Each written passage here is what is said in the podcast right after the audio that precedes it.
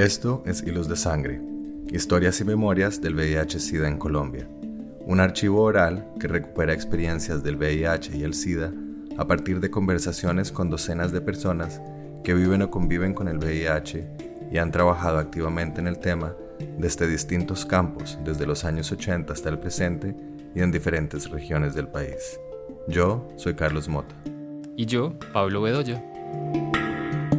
En esta sesión escuchamos a Marcela Sánchez, abogada, activista, lesbiana y directora de Colombia Diversa, organización de Bogotá que lidera acciones en la defensa de derechos de lesbianas, gays, bisexuales y personas trans en Colombia a través de la defensa legal, la investigación y la incidencia política. Bueno, soy Marcela Sánchez, eh, soy trabajadora social y eh, soy en la coordinación general de una organización que se llama Colombia Diversa, que trabaja por los derechos humanos de lesbianas, gays, bisexuales y personas trans en Colombia desde el 2004. Eh, mi experiencia con el VIH-Sida, pues de manera mucho más como consciente, se da como en los años 90, que estoy en la universidad, yo empiezo en la universidad, como, yo empiezo en la universidad del 88, hasta el 1994. Eh, Ahí más bien es donde tengo mucho más contacto con el tema del VIH y em, conozco a Manuel Belandia, em, que en ese momento pues se presentaba como sexólogo, em, como muy experto en el tema del VIH e iba a la Nacional a dar conferencias. Eh, yo no sé si lo invitaban de bienestar, social o, eh, de hecho yo fui pues como a una conferencia, yo creo que sí por bienestar social por donde la hicieron, que la hicieron ahí en el en el auditorio de León de Grave, o sea, en, la sala de conferencias, no en el auditorio.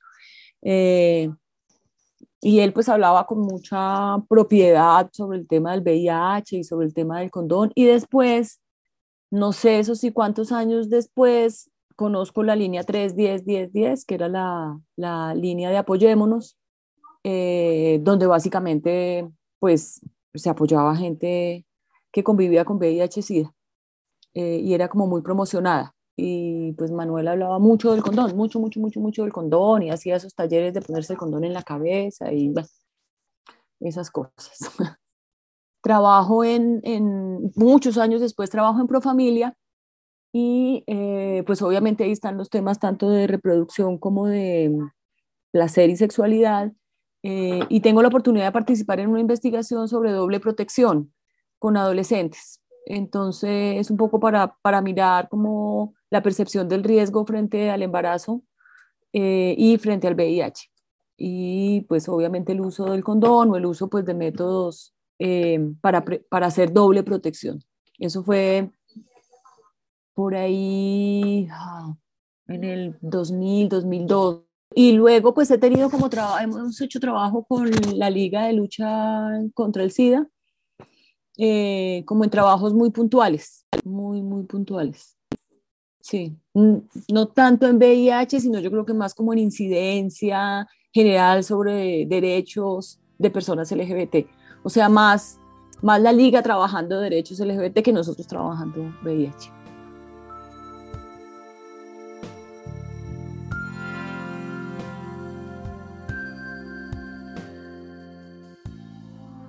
Mi activismo eh, lésbico empezó por ahí en el año 94. Mm, para mí personalmente nunca fue como un tema eh, que me vinculara. Recuerdo que, que, Manuel trabajaba con una, con una mujer lesbiana en Apoyémonos, eh, y, pero no había como una reflexión como sobre este tema en las lesbianas que yo recuerde. Digamos, era un tema muy de los hombres gay, ni siquiera las personas trans porque no aparecían en este panorama, o sea, en ese momento eran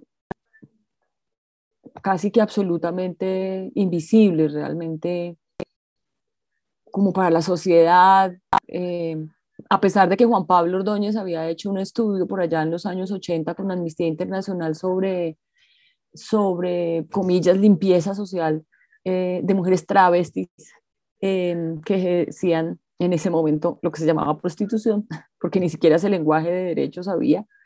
Y, em, pero no era como un tema, ni siquiera aparecía, no recuerdo, no recuerdo, digamos, en esos años 90, como una presencia. Recuerdo, em, sí, para las lesbianas, para lesbianas que yo recuerde, no fue como un tema. No sé si en los bares harían trabajo sobre esto, supongo que sí. Em, si en las alcaldías habría trabajo sobre esto, si en las secretarías de salud, supongo que sí.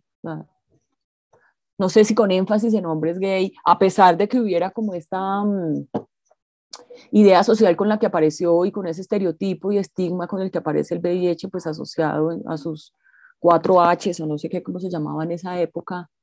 pues una cosa era reconocer que de manera estereotipada y con estigma afectaba supuestamente solamente a los hombres homosexuales, eh, creo que no era coherente como el trabajo de prevención con esos hombres, ¿no? O sea, no, no, lograba como superarse el estigma de decir, listo, entonces si es esta población, trabajemos solo con esta población de otra manera, pero no recuerdo mucho más.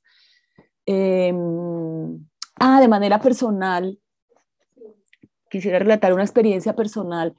Yo estudiaba inglés eh, por allá en una academia en el centro, en la Candelaria, y uno de nuestros compañeros era un hombre gay, yo iba con mi pareja y pues obviamente, ajá, ojo de loca, y nos hicimos súper amigos y no sé qué, y un día me dijo, eh, yo quiero que vayan a mi casa a, a, conocer a mi compañero. Y bueno, fuimos. Su compañero estaba ya, yo creo que él se murió, si te digo por ahí, yo no creo que, yo no creo que un mes más. Estaba en una etapa ya te estoy hablando por ahí, eso fue 92, 93. Estaba en una etapa ya, ya, ya, ya, digamos, al borde de la muerte, completamente deteriorado.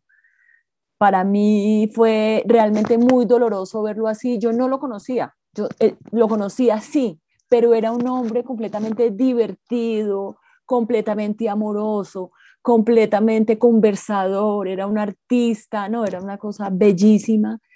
Em, en ese momento, eh, Sandoval, ahora se me olvidó el nombre, pues era un chico joven, yo creo que pues tenía la edad nuestra, porque creo que tenemos más o menos la misma edad. Nosotros tendríamos como 23 años, 24 por ahí. Y fuimos esa noche, eh, nos reímos, nos reímos, nos reímos, escuchamos música, era en la cama, obviamente no, no se podía ni parar. Eh, y yo salí muy, muy conmovida, muy conmovida, como de conocer un personaje tan bonito, tan bonito, tan bonito, eh, independientemente de, del VIH, digamos, y de esa imagen tan, tan, tan terrible, pues en un momento donde pues la discusión sobre retrovirales, sobre acceso a cuidados, medicamentos, creo que estaba en pañales en Colombia, si es que había. Eh, y obviamente se murió por falta de atención, o sea, y siempre lo conservo como en el corazón y esa imagen tan amorosa, tan amorosa, nos abrazamos, nos dimos besos, fue como nada, en un tiempo donde eso lo que producía era terror, como tenía que ver la gente con VIH como por allá, lejísimo. Y mm, sí, creo que ese fue como, como un encuentro cercano con el VIH que yo recuerdo. Se sentía miedo, miedo, miedo del contagio, eh, pero era una cosa teórica. O sea, yo ni siquiera había conocido una persona con VIH y SIDA, menos. Entonces no, no, no era, que una cosa como, eh, sí, como te digo, a nivel teórico y de campañas en televisión, supongo, no sé. Y, y ese encuentro personal, pues me cambió la, el miedo. O sea, yo ni siquiera me acordé de, de, esos, de esos miedos que uno, que uno tiene cuando no se enfrenta a una realidad, me explico, como, como no se sabía si, si la saliva, si tocar, si ponerse la ropa, si casi mirar a una persona con VIH más o menos ya iba a transmitir. Era como, nada, nos, o sea, nosotros fuimos a visitar un amigo, un amigo con el que, que no conocíamos, pero que fue amigo apenas lo vimos. eh, y fue encontrarnos no con el VIH, con el SIDA, ahí, de frente, ahí, tocarlo, olerlo, abrazarlo. Era una persona que, Rafael, Rafael Sandoval, que Rafael amaba y Rafael era nuestro amigo, entonces era nuestro amigo de clase, porque nunca habíamos hablado de eso. Cuando, cuando dijimos que nosotros éramos lesbianas, que él era gay, él dijo, bueno, entonces vamos a conocer a mi compañero. Fue como eh, normal ir a comer a la casa, vamos a comer. Y fue muy, muy emotivo, fue muy emotivo, como les digo, muy amoroso. No lo volvimos a ver, pero fue como Ahí se olvidaron todos los estigmas, los miedos, las prevenciones, las, esas ideas cerradas de cómo se transmitía esa enfermedad tan gravísima. Nada, nada, ya. Y fue muy impactante, muy impactante. Es como cuando uno ve, no había olvidado eso, cuando uno ve esas películas sobre el, sobre el SIDA en, en los 80, que recrean como esa experiencia que ve esos rostros demacrados, ese dolor en el cuerpo tan impresionante, pues yo lo viví así una noche, así al frente.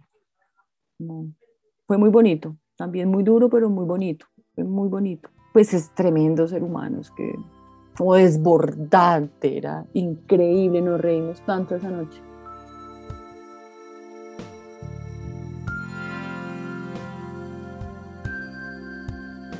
Yo creo que ni siquiera hoy el VIH es un tema de preocupación de las lesbianas o un tema en el que se converse o que yo haya ido como... Era, es como muy exótico para las lesbianas. Yo creo como que si uno va de pronto fuera, eh, como que encuentra como talleres de VIH y, lesbianas. Es como, ¡wow!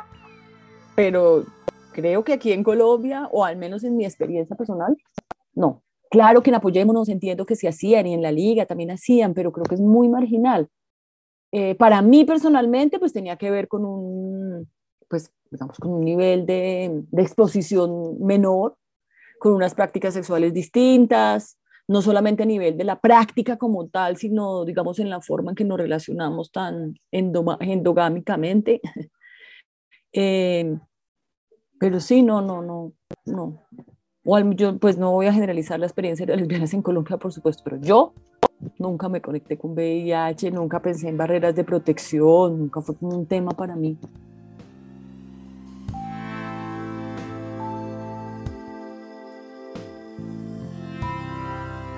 Colombia Diversa eh, eh, inicia labores en el año 2004, cuando realmente aquí ya hay pues unas grandes organizaciones que trabajan VIH, eh, grandes activistas que trabajan el tema, entre ellos el propio Germán, Em, pues Manuel, em, en Cali, pues eh, eh, Osvaldo y, y bueno, todo ese combo em, están administrando esos recursos millonaricisísimos de esos mm, de esas eh, convocatorias del Fondo Mundial de VIH, malaria y no sé qué, que se los ganan eh, están haciendo tutelas por medicamentos. Eh, es un tema que, digamos, bueno, en Santa Marta también había un grupo que trabajaba esto, en Pereira también había Liga de Lucha contra el SIDA. Realmente, cuando nosotros nos reunimos en esta estrategia que ya todos le deben hablar, al lado de Planeta Paz, que fue cuando nos conocimos como muchos y muchas, eh, había mucha gente trabajando VIH, mucha gente, casi la mayoría de la gente que venía de las regiones, que venía de Pereira, de Cali, de Barranquilla, de Santa Marta, em, eh, trabajaba VIH. Em, y, muy, y, al contrario, muy pocas otras personas trabajábamos en otros temas o teníamos otros intereses. Creo que mucha de la vinculación al activismo de unos hombres gays se dio a través del VIH, como fundaciones que se crearon para la prevención y la atención del VIH, eh, como a través de esas ligas o de, de fundaciones. Eh. Muchos hombres gay trabajaban temas de VIH, muchos. Muchos de ellos también eran positivos, por supuesto.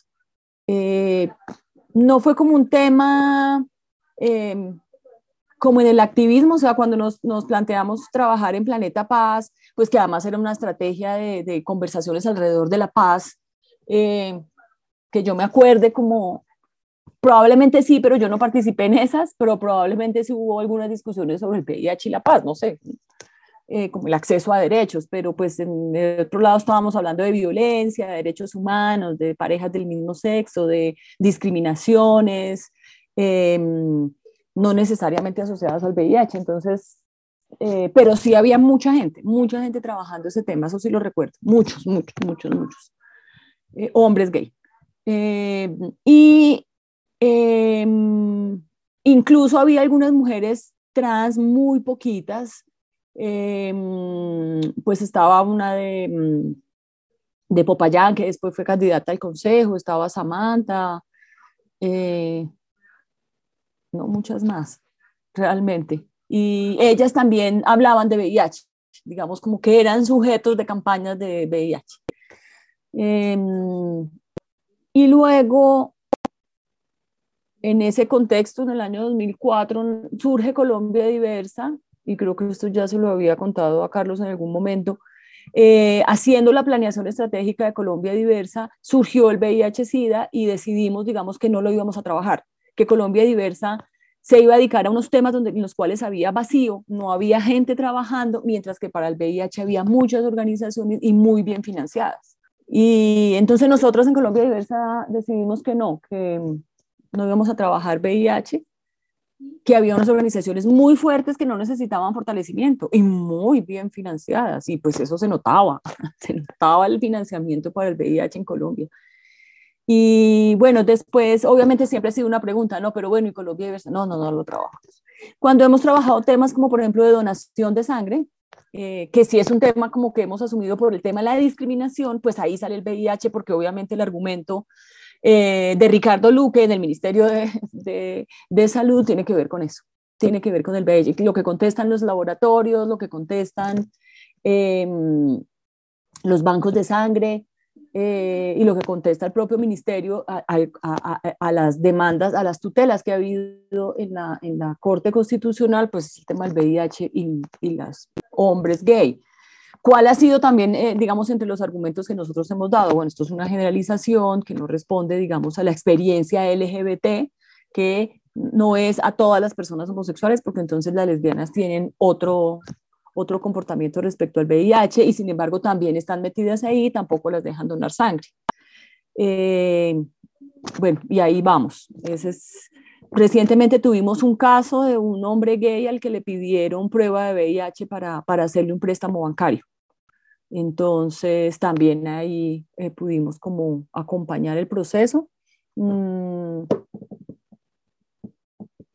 Hacemos campañas, obviamente, eh, pues el, eh, el, Día Mundial del, del VIH-Sida, pues ese día sacamos algo sobre el tema, sobre todo de no discriminación, que es lo que nos convoca a nosotros, digamos. Para nosotros el tema no es ni el VIH, ni el matrimonio, ni la adopción, sino la no discriminación, la igualdad y no discriminación.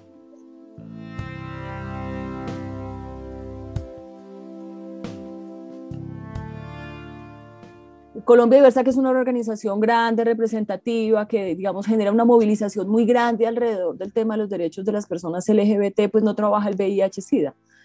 Eh, entonces, y, ahí pues hay un montón de activistas que no lo trabajan, hay un montón de activistas que no lo trabajan, entonces, pues sí hubo como esa división y realmente lo que te digo también, les digo, em, todo el tema del VIH se concentró también en esas organizaciones que recibían recursos del Fondo Global. Em, y pues esas organizaciones no trabajaban derechos, esas organizaciones trabajaban VIH. Entonces, y tenían muchísimo dinero y estaban en todo el país. Y tenían conferencias distintas, había conferencias mundiales de SIDA, eso eran como otros activistas, o sea, pues a mí no se me ocurría ir a las conferencias mundiales de SIDA, o sea. Entonces, eh, si está, yo creo que está dividido, no sé en el mundo cómo será, pero en Colombia sí es muy evidente, muy evidente. Si a la gente activista en VIH no trabajaba tampoco derechos, o sea, no es como solamente de aquí para allá, sino de allá para acá también. sí, la decisión que tomó Colombia Diversa fue como pensada, como hay muchas organizaciones, inclusive teniendo personas en nuestra propia junta que eh, en otros países hacían activismo por el VIH o que incluso eran positivos, pues no era un tema que, que les convocara para trabajar en Colombia Diversa.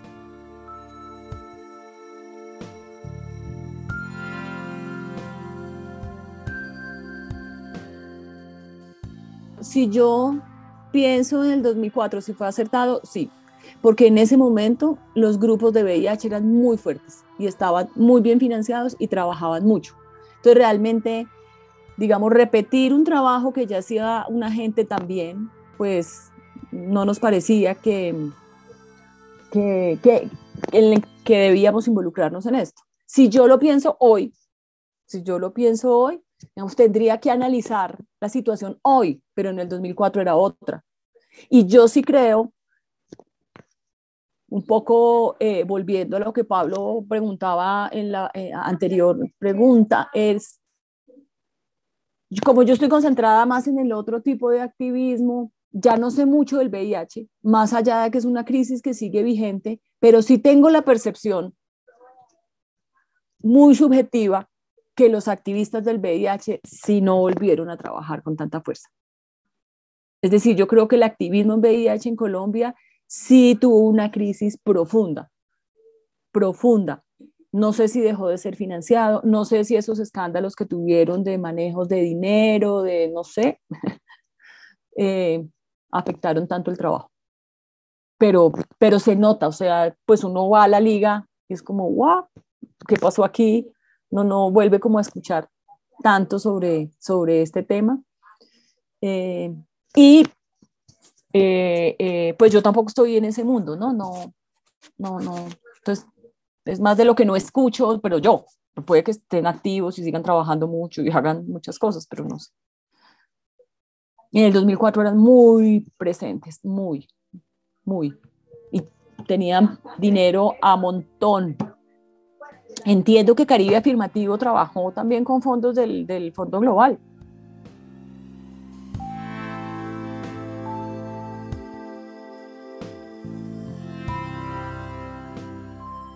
en Planeta Paz, de esos activistas que conocíamos de regiones, conocimos a Álvaro Miguel Rivera, que era el que trabajaba en Villavicencio, eh, VIH, porque él era positivo. Y em, en ese entonces, pues él eh, vino como un activista más del VIH a trabajar en Planeta Paz, a organizar, a mirar entre todos, todas.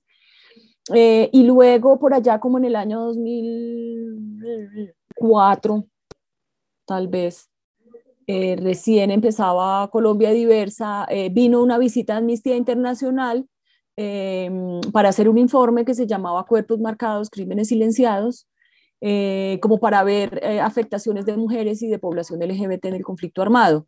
Y pues vamos Germán Rincón, va Álvaro Miguel y voy yo como a contar y, em, y, y Álvaro Miguel cuenta eh, lo que había pasado en, en, el Meta con las pruebas masivas de VIH por, el, eh, por las FARC eh, y cómo él pues estaba siendo amenazado y tenía, pues estaba en proceso pues de, pedir un asilo para, para irse porque había sido amenazado. Luego él recibe asilo en Costa Rica, se va un par de años, regresa como más o menos hacia el año 2005 y eh, él, pasa muy poco tiempo allá y se va a vivir a Cali. En Cali sigue trabajando los temas del VIH y pero también empieza a trabajar temas de abuso policial y de homicidios con nosotros en Colombia Diversa y hace el capítulo de, de Cali. Eh, y él tenía su carpeta sobre violencia policial y, bueno, y es asesinado de manera brutal en Cali, como con tortura, eh, y al momento, pues el caso de Álvaro Miguel sigue impune, a pesar de que está archivado, nunca supimos la verdad. Eh, y eh, eso, fue como, eso fue como lo primero que supimos sobre, sobre el VIH y conflicto armado. pues él contaba que habían hecho unas pruebas con la gobernación del Meta, que salían unos, ay sí, falsos positivos, Em, pues porque él era experto en el tema. Entonces decía, eran unas pruebas que estaban mal hechas, que las hacían ellos mismos o unos médicos que ellos contrataban, o sea, eso no tenía ninguna, eh, pues todo lo que se hablaba del, del, debido proceso de la prueba, eso pues fue masivo, o sea, pusieron la, bueno, eh, y como por ejemplo en el pueblo, que eso es muy interesante, en el pueblo la gente pensaba o en la vereda que em, o hubo como, no sé si una masacre o alguien murió o algo, alguien asesinaron y convivía con VIH-Sida y lo, y lo tiraron al río y entonces la gente decía que no podía comer pescado porque el pescado estaba eh, infectado. Em, bueno, eh, ya pasan los años y mm, nosotros, yo siempre, digamos, cuando es asesinado Álvaro Miguel, pues yo me propuse, no lo he logrado, no sé si lo vaya a lograr, que el asesinato de Álvaro Miguel no quedara en la impunidad.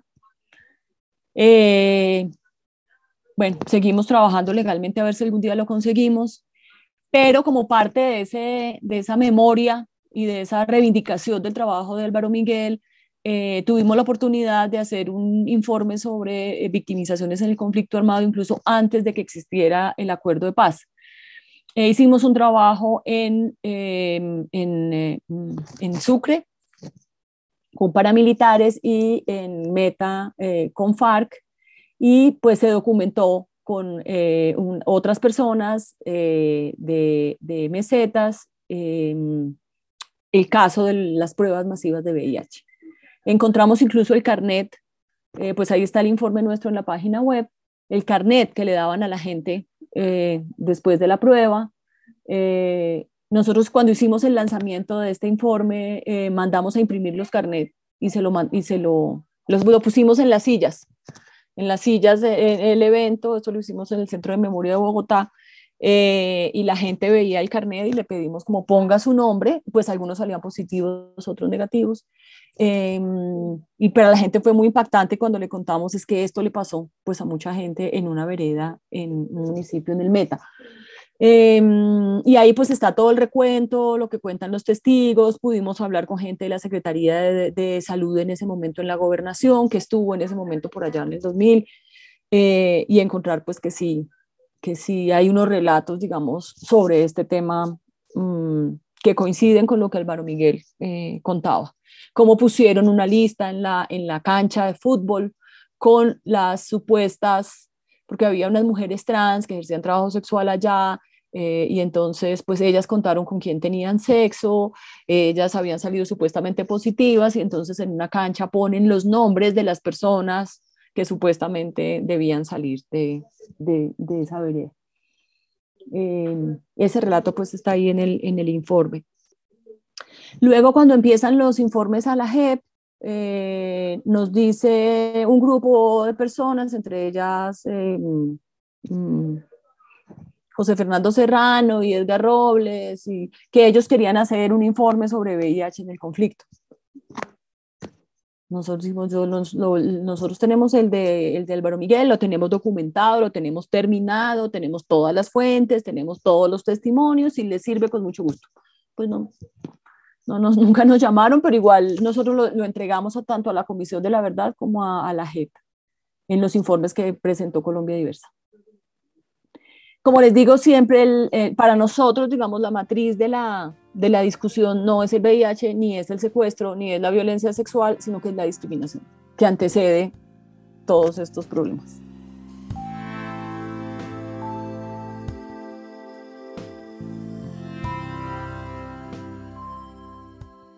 pues nosotros usamos, como tú sabes, una categoría que em, empezó a desarrollar y a profundizar, digamos, no la empezó ella, por supuesto, pero que profundizó María Mercedes Gómez, em, que es una mujer lesbiana, feminista, académica, eh, que habla de la violencia por prejuicio. Eh, esta fue, digamos, una forma, digamos que la discriminación es algo que está pues en, el, en, en, las normas internacionales de derechos humanos, en la Constitución de Política de Colombia en el artículo 13, donde está prohibida la discriminación, eh, y posteriormente en una ley, pero básicamente, eh, digamos, para nosotros lo que es importante es cómo la orientación sexual y la identidad de género de una persona se convierte en un obstáculo para el disfrute pleno de los derechos humanos. Esa sería como una definición súper básica de, de, de, discriminación. como hay obstáculos basados en la orientación sexual y la identidad de género que impiden que em, las personas puedan disfrutar de todos esos, esos derechos y esos obstáculos están puestos pues desde las leyes hasta el operador eh, local, el servidor o servidora pública, la familia, otras personas a nivel privado, la propia pareja, en fin. Em, y lo que hace la violencia por prejuicio es darnos como una explicación eh, de cómo, eh, para el caso de los homicidios, que fue cuando lo usamos, el homicidio comúnmente se conoce o se ha atribuido una motivación de odio. Entonces es muy conocido y hay legislaciones de crímenes de odio. O sea, en Estados Unidos la definición es de crimen de odio. Eso es un, ah, cuando se produce un homicidio de una persona LGBT motivada en su orientación sexual y su identidad de género. Eh, lo que hace María Mercedes es empezar a desarrollar esa categoría de odio y decir, eh, no, el odio es algo muy individual, algo muy como de la psicología del individuo, del perpetrador, que es muy difícil medir. Eh, y que es muy difícil de penalizar, entonces, eh, eh, además tiene unas soluciones muy, muy, ¿cómo se llama? Poco adecuadas para el tema, porque, pues, como, pues uno tiene derecho a odiar, digamos, no sé si es un derecho, pero uno puede odiar y no pasa nada. Lo que no puede es matar, ¿no? Pero pues, odiar sí puede. No querer también puede. Eh, cuando ya se traspasa esto, eh, pues digamos las soluciones frente a estas, em, al, supuesto odio, eh, pues es la cárcel, es la penalización del individuo, mientras que el prejuicio lo que busca es encontrar las raíces sociales y culturales de esas actitudes basadas en estereotipos y, em, digamos, estigmas y eh, prejuicios contra las personas LGBT. Y ahí hace que la responsabilidad no caiga en el individuo que cogió el arma y mató, porque sí, ya es responsable, pero también en la sociedad que produce esas condiciones para que ese individuo se atreva a tomar un arma y, y supuestamente tener argumentos para asesinar a una persona LGBT. Eso implica que las soluciones al problema de la discriminación o del prejuicio eh, no son individuales, no son solamente la cárcel, no es solamente la penalización, sino que implica también un trabajo de prevención, implica un trabajo, digamos, de, responsabilidad social y de responsabilidad del Estado, no del individuo específicamente. Entonces, nosotras eh, en Colombia Diversa eh, lo hemos usado para el tema de homicidios, lo hemos pensado, hemos encontrado los patrones, bueno, y luego empezamos a pensar eso de cara a la violencia policial. O sea, no es como coger un cajón y, ay, ahora vamos a hablar de prejuicio, pero hay que como estudiar exactamente qué significa el prejuicio de cara a la violencia policial. No es lo mismo que el prejuicio en el homicidio.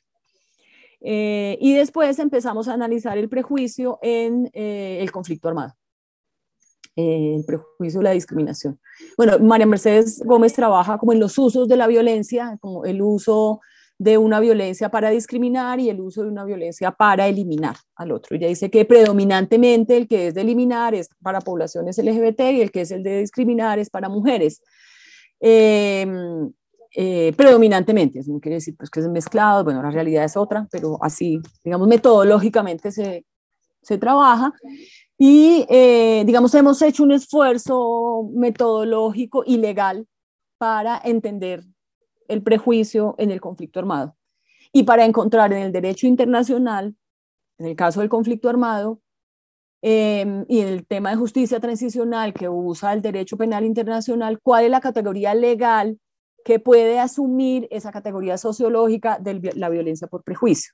La categoría legal que hace conexión o que recoge la violencia por prejuicio se llama el crimen de persecución, que es un crimen de lesa humanidad que está en el Estatuto de Roma. Entonces, con ese crimen de persecución es que estamos yendo a la JEP y a la Comisión de la Verdad a eh, hablar de estos temas de las victimizaciones de la población LGBT en el conflicto. Digamos, nosotros tuvimos discusiones con otros grupos que incluso han presentado informes en la JEP, donde ellos querían empezar por hablar de que las personas LGBT habían sido víctimas de secuestro, habían sido víctimas de violencia sexual, habían sido, pero sí, pues ya lo sabíamos, o sea, sí, podemos recoger esos casos y, y hacer la tipificación básica que hace todo el mundo, ¿no? Como por delitos, pero a nosotros no nos importaba eso, eso nos parecía muy evidente. Lo que queríamos era encontrar el por qué por qué pasó eso. Y ahí es donde encontramos el prejuicio o la discriminación. Y ahí es donde encontramos además las, las eh, claves para la reconciliación, para la, para la realmente la, mm, la, la, ¿cómo se llama? La, pues unas medidas de reparación transformadoras, realmente, porque encontramos las raíces del problema. Entonces, no son las FARC, no es el ejército, no son los paramilitares, o sea, ellos actuaron algo que incluso les parecía completamente normal, que era la discriminación. Entonces, es, ¿qué responsabilidad le ocupa al Estado para, para prevenir esto? Y, había, había una, un hombre trans en Caquetá eh, yo estuve ahí para, para recibir el informe que le estaban entregando a la JEP y fue una frase que él habló mucho rato, entre las cosas que dijo, yo no quiero plata, yo no quiero trabajo, yo no quiero que me den educación, yo no quiero ese tipo de reparaciones. Y a mí me preguntan, ¿qué quiero yo? Yo quiero que ellos, porque él, todavía no es capaz de, de, o no es capaz ni puede, porque además las FARC todavía están allá, en su, en su vereda. Entonces yo quiero que ellos le digan a mi familia que lo que yo soy no está mal. Eso sería mi reparación.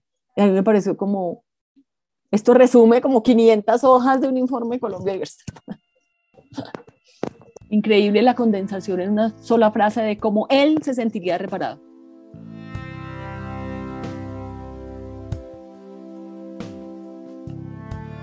Desafortunadamente, como, como en todo, recuerdo más las negativas que las positivas. Pero, mm, claro, esa representación, o sea, esa, eh, en los 80 obviamente yo nunca vi películas de VIH, pues ni en los 90. Las que veo son las que hoy recrean, o sea, la primera fue como Filadelfia por allá, pero como las primeras, las que recrean lo que pasó. Eh, y que son pues estas imágenes pues reales, tampoco es que las que son, digamos, cuando uno ve, mm, sí, el mismo Filadelfia o la misma Filadelfia o esta esta mm, serie de Netflix de... Mm, ¿Cómo se llama? Las de las mujeres trans en los...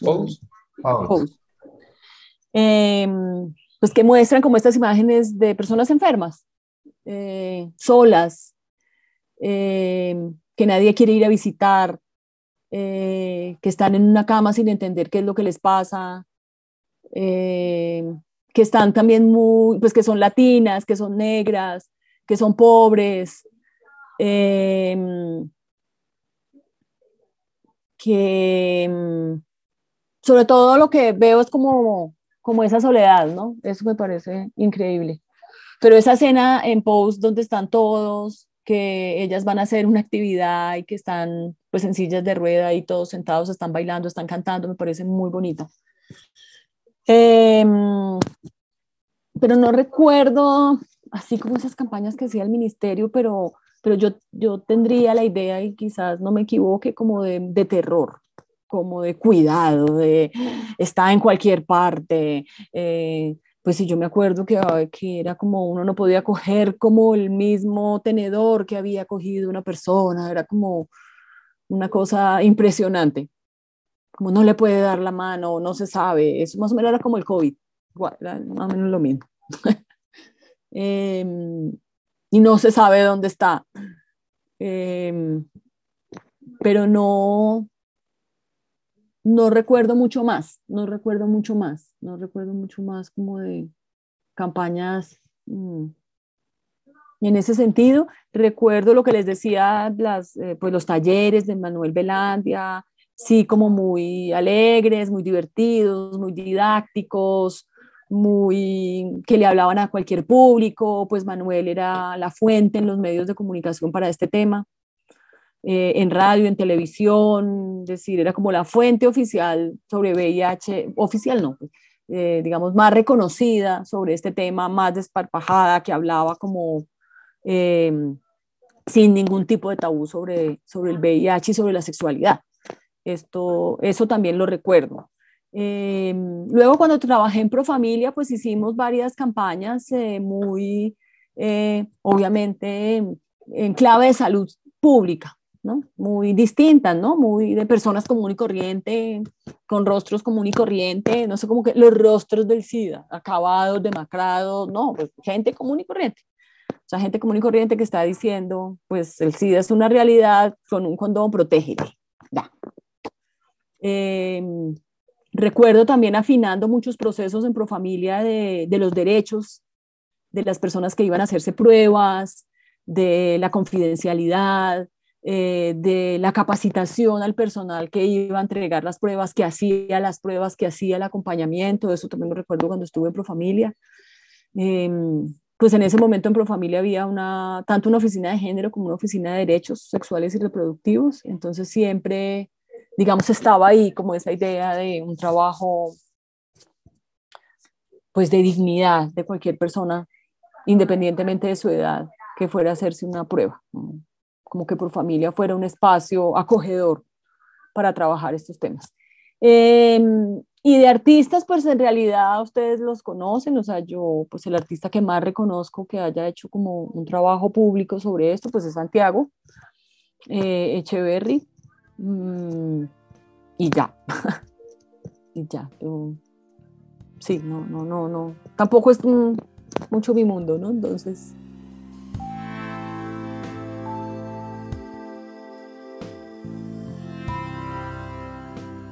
y como campañas eh, que en realidad estaban como en las paredes, como unos póster, como lo, que decía anteriormente, como muy común y corriente, con gente común y corriente, eh, pues que habla de la protección, del riesgo está en todas partes, pues había campañas de hombres, de, de, de, mujeres, de parejas, también cuando yo estuve ya había de parejas del mismo sexo, entonces sí, sin más esa era como la, y de orientación médica, ¿no? Porque finalmente son prestadores de servicios de, de salud. Ya el tema de, medicamentos y eso, pues si había alguna consulta sobre el tema, pues se remitía, se atendía, pero pues le reclamos a la DPS, ¿no? Y, y de remisión, como de tener un, un, directorio de organizaciones que trabajaran VIH, la liga quedaba, yo trabajaba ahí en Bogotá en la 34, la guía quedaba, la liga quedaba en la 32, era como siga por estas dos cuadras allá y allá encuentra eh, quienes trabajan este tema y quienes pueden ayudar con la tutela y tienen pues los formatos y ya pues eso está hecho. eso está hecho. Mm. Eso sí hubo muchas tutelas, eso sí recuerdo. Por el VIH hubo 350 mil. Yo creo que fue uno de los temas más tutelados. Después se lo sabe más Germán, pero yo creo que ha sido uno de los temas más tutelados en Colombia, el acceso a medicamentos. O sea, como como un impacto desproporcionado, ¿no? Puede que haya más de salud, por supuesto, en otros temas, en otros temas de salud no VIH, pero como es un impacto desproporcionado sobre una población, uno sí podría medir, digamos, la, la cantidad de tutelas en, en, en, un, digamos, una enfermedad de alto costo como el VIH. Porque en algún momento creo que también Germán como que en esa intención como de desestigmatizar el VIH, sí es como una enfermedad, solo que pues a este sistema le cuesta mucho y ese, ese es lo que están poniendo problema por los costos. El resto no les interesa cuál es la enfermedad, porque no hay, enfermedades más raras que el VIH. Entonces, Germán que trabaja en todas las rarezas, pues esa era, esa era como el discurso que yo a veces le, le escuchaba y pues tenía toda la razón. el tema es de la plata y con el sistema siempre ha sido la plata. Lo que pasa es que ya si uno vuelve a los 90, pues ya hay más estigma, la discusión es, es distinta, pero ya después era plata.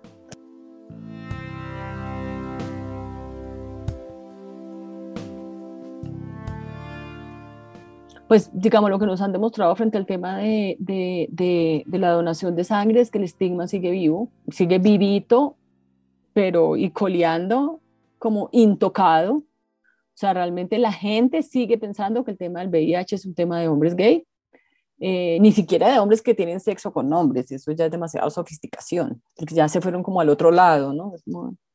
Pero bueno, eh, sí creo que sigue intocado es un tema que no sé por qué razón se ha vuelto invisible, o sea, como que nadie habla de eso ya, es como muy marginal, como que uno podría decir a simple vista como que está normalizado, es que ya no hablamos de eso porque es normal, no, yo creo que no se habla de eso porque sigue habiendo estigma, porque sigue habiendo miedo, porque Sí, uno podría ser, yo podría ser más positiva y decir, bueno, no, no se habla tanto del tema, pues porque está resuelto, ya cada vez menos son las tutelas, ya digamos las CPS tienen claro que este es el esquema, quien lo pide pues se lo da, uno ya no encuentra como tantos casos de que a mí no me dieron los medicamentos.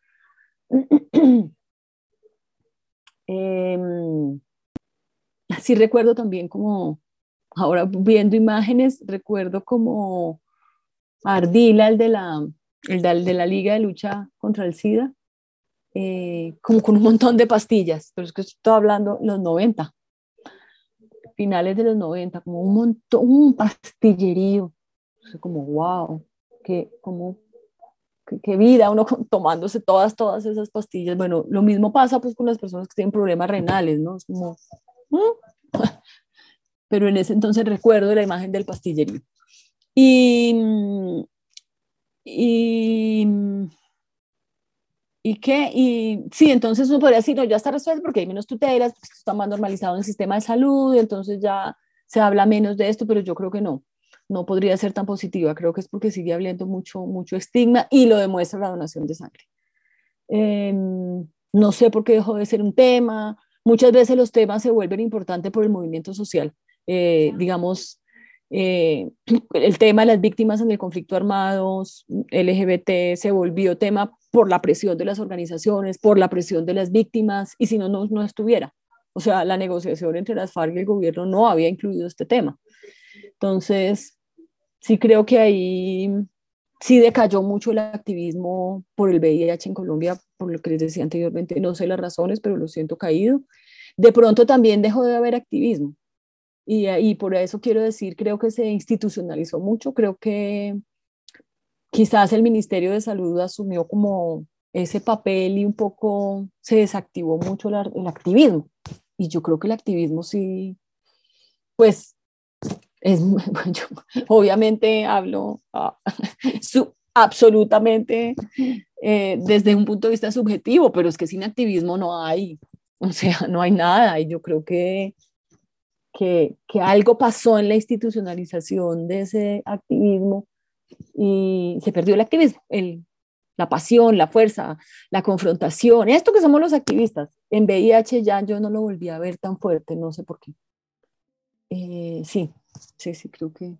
No sé si también los fondos internacionales decayeron, eh, no sé si se dejó de financiar tanto el VIH y eso también alimentaba en parte esas organizaciones.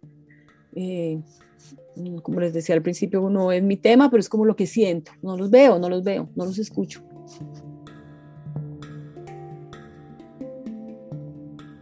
Hilos de Sangre, Historias y Memorias del VIH-Sida en Colombia, es un proyecto de Carlos Mota y Pablo Bedoya. Edición de audios, Juan Camilo Ortiz, con apoyo de Penn Mellon Just Futures Initiative Museo de Arte Moderno de Bogotá y Grupo de Investigación en Intervención Social, Universidad de Antioquia.